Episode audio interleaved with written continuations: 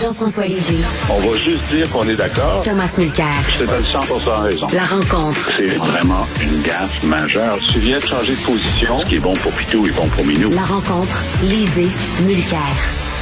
Alors, Jean-François, le Journal de Québec publie aujourd'hui les résultats d'un sondage Angus Reid. L'on dit là, déjà, un sondage Angus Reid. J'espère que les questions, que les réponses ne sont pas dans les questions. On sait que c'est la présidente de la maison de sondage Angus Reid qui était modératrice euh, lors du débat euh, en anglais et avait posé des questions extrêmement plombées. Mais bref, Là, un sondage concernant la loi 96 et Jean-François, 82% des anglophones sont en désaccord avec l'affirmation selon laquelle le Québec est une nation dont la langue officielle est le français. Qu'est-ce que tu en penses? Euh, je pense que ça empire parce que cette question-là a été posée au début du débat euh, l'an dernier et c'était à peu près 70% des anglo-québécois qui disaient ça, la nation n'existe pas. Euh, euh, et la langue, euh, la langue officielle est le français. Ça, c'est même pas une opinion. Ça devrait être un constat. On peut être contre l'idée que la langue officielle soit le français, mais on ne peut pas contester le fait que ce l'est.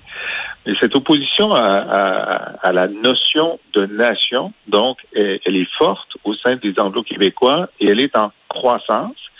Et tu te souviens, lorsque le président de la commission scolaire euh, de English Montreal, non seulement le président, mais l'exécutif de la commission scolaire d'English Montreal avait publié un communiqué, une résolution affirmant que le Québec n'était pas une nation et que le seul mot qu'on pouvait utiliser pour désigner Québec, c'est le mot province.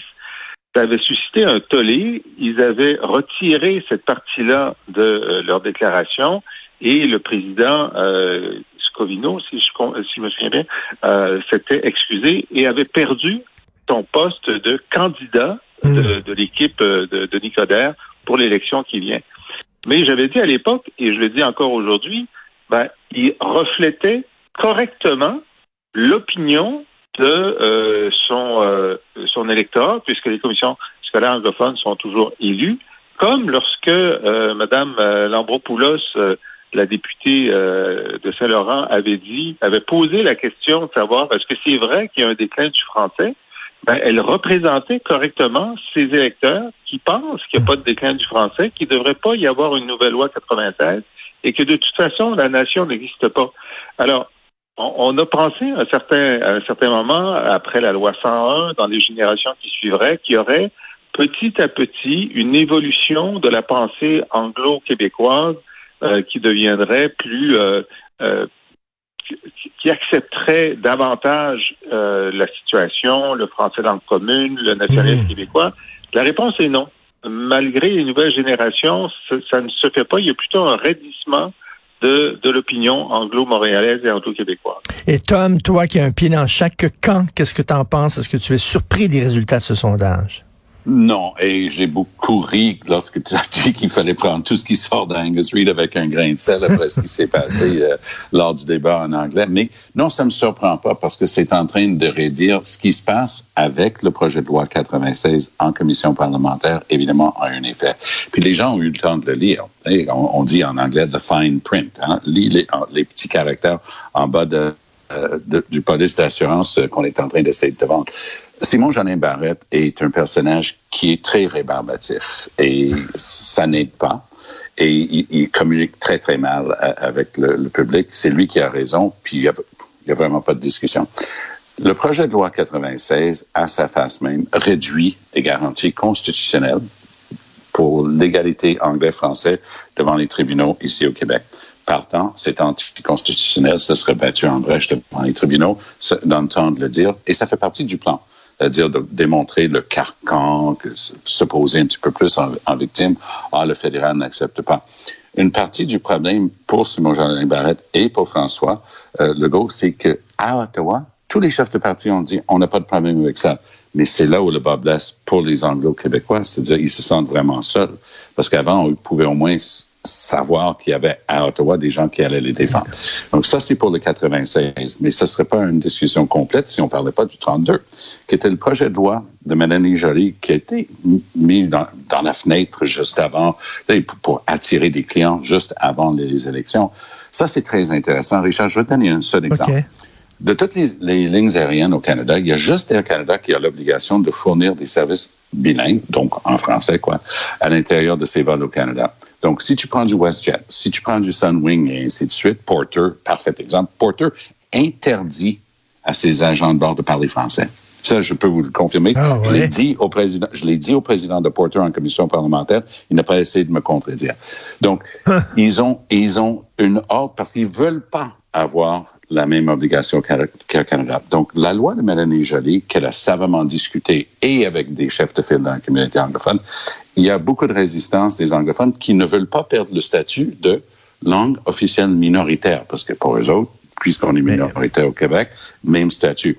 Moi, je suis archi en faveur de la loi 32 de Mélanie Joly parce que je trouve que ça n'a pas de bon sens dans un pays qui est bilingue, qu'on n'a pas les services en français aussi dans toutes les lignes aériennes. Donc, on va voir si Trudeau a le guts de le ramener ou si c'était juste un accroire qu'il a fait euh, montrer justement pour attirer les votes. Jean-François, les anglophones de Montréal ont une nouvelle vedette qui s'appelle Balarama Holness, euh, qui veut lui faire de Montréal une ville bilingue. D'ailleurs, il est prêt à faire un référendum sur la question. On voit que c'est une question qui divise. C'est une question euh, extrêmement délicate. Est-ce que ça serait, bon, il sera pas élu, M. Holness, on s'entend, là, mais est-ce que ça serait vraiment une bonne idée de faire un référendum? Dire, les gens seraient à cran. Ben, il serait à cran, mais euh, moi, je suis pas prêt à parier sur le résultat du référendum. D'abord, il y a, euh, évidemment, donc on vient de voir avec ce sondage d'Angus Street que massivement euh, les anglophones voteraient en faveur de l'idée que Montréal soit officiellement bilingue. Ça, ça ne fait aucun doute. Un grand nombre de, de, de- d'allophones, donc qui parlent ni français ni anglais à la maison, seraient aussi d'accord parce que la, la plupart d'entre eux sont trilingues. Bon. Et ensuite, chez une partie des francophones, il y a des gens qui sont d'accord avec ça. Et ensuite, il y a cette, euh, ce, mélange entre le fait que, ben, à Montréal, on est bilingue individuellement, nous sommes bilingues, les, les commerces peuvent euh, servir la clientèle en français ou en anglais. Alors, la différence entre le statut d'une ville bilingue et le fait qu'on soit bilingue euh, crée une ambiguïté qui fait qu'il y a du monde qui dirait ben oui, c'est juste vrai que Montréal est bilingue, pourquoi ne pas le dire?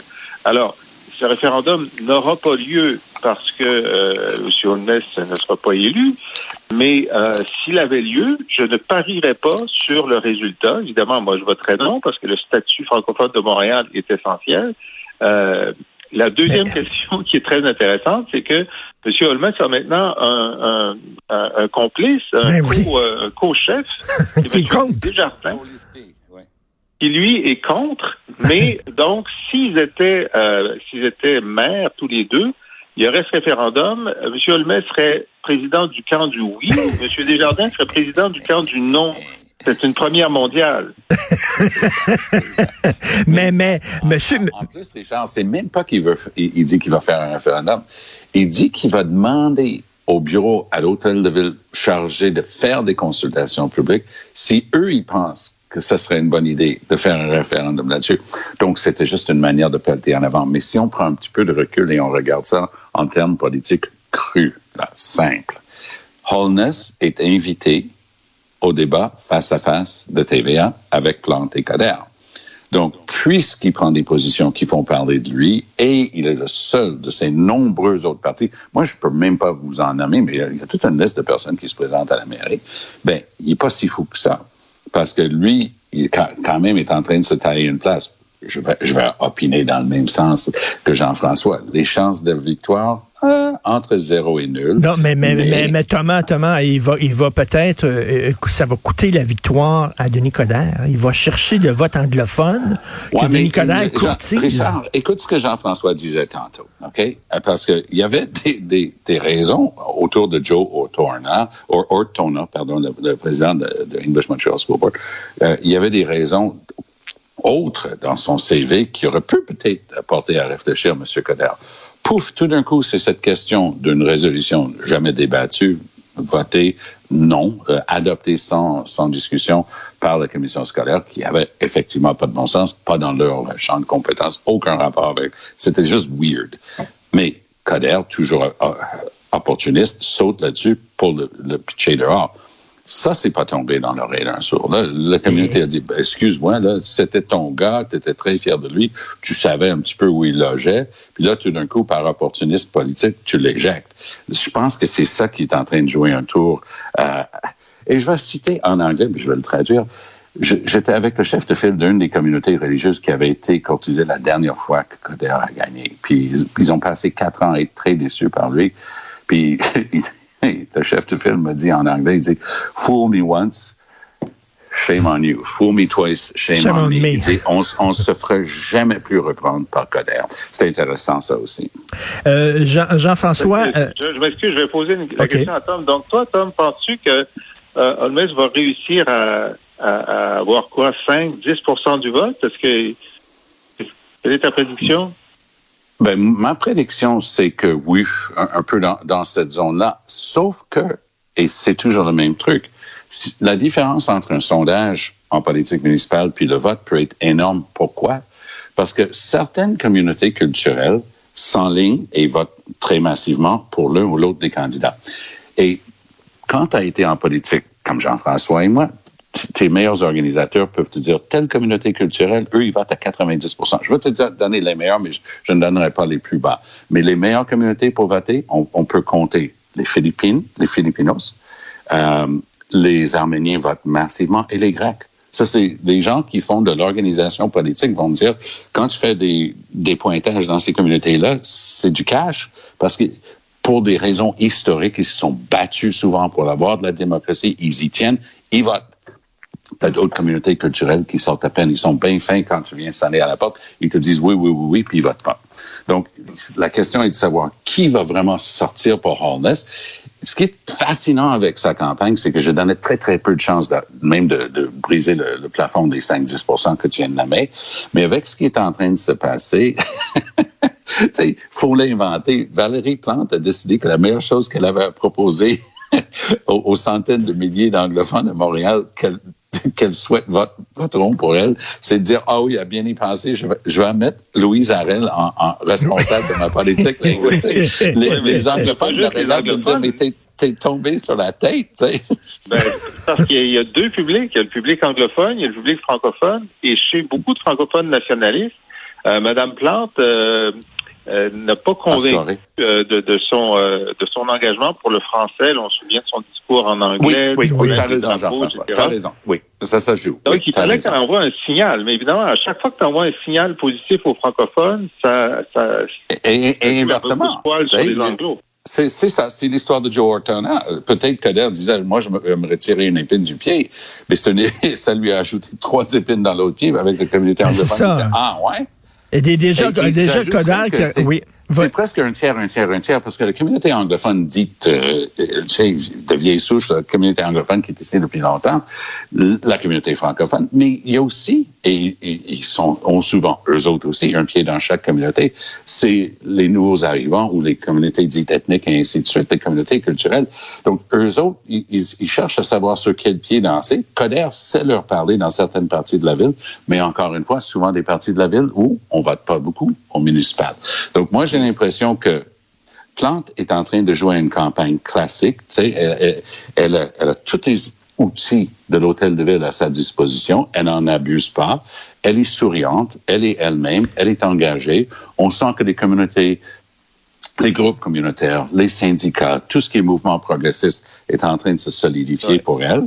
Coder cherche à plaire à tout le monde, puis il plaît à personne. Écoute, il était rendu hier à CJD, il a dit qu'il voulait taxer les, stationnements, mais il parlait d'avoir des stationnements de véhicules automobiles qui étaient écologiques peut-être je suis pas assez ça, mais j'enseigne ça à l'université de l'environnement et je suis un ancien ministre de l'environnement. J'ai juste hâte de savoir c'est quoi un stationnement d'auto écologique. et en plus, et en plus, il veut dépenser des millions de dollars pour recouvrir des ben alors qu'il n'y a personne qui parle de ça, mais vraiment. C'est pas assez plate. Le décarré n'est pas assez plate comme ça. Il veut enlever la lumière. Ben non, non, c'est un très... Et dépenser des milliards pour le faire. Une très mauvaise campagne et Holness qui lui met une épine dans le pied. Donc, ça va assez mal. Moi, je, mon feeling, c'est que Mme Plante va remporter ses élections. On pourra en reparler. Merci. Bonne journée, Jean-François et Thomas.